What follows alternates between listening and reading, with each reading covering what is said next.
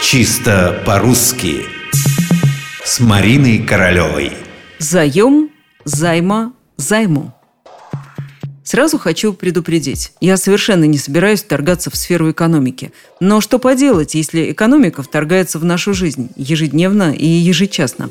Для кого-то это цены в магазинах, для кого-то курс доллара в обменном пункте, кто-то интересуется, какая сейчас экономическая ситуация на Украине. Ну а наверху проблемы покрупнее, к примеру, брать ли займы или лучше не надо.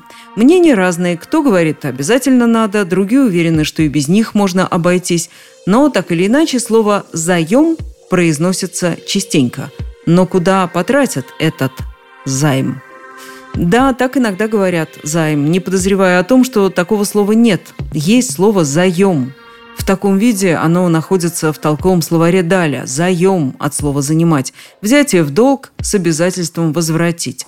Заем – это также вещи или деньги, взятые в долг. Заем так это слово выглядит в именительном и винительном падежах. Зато во всех остальных падежах «ё» меняется на «и» краткое. Чего нам не дают? Займа. Чему мы были бы рады? Займу. А чем хотят покрыть дефицит бюджета? Займом. То же самое во множественном числе, но там «ё» совсем не появляется ни в каких падежах.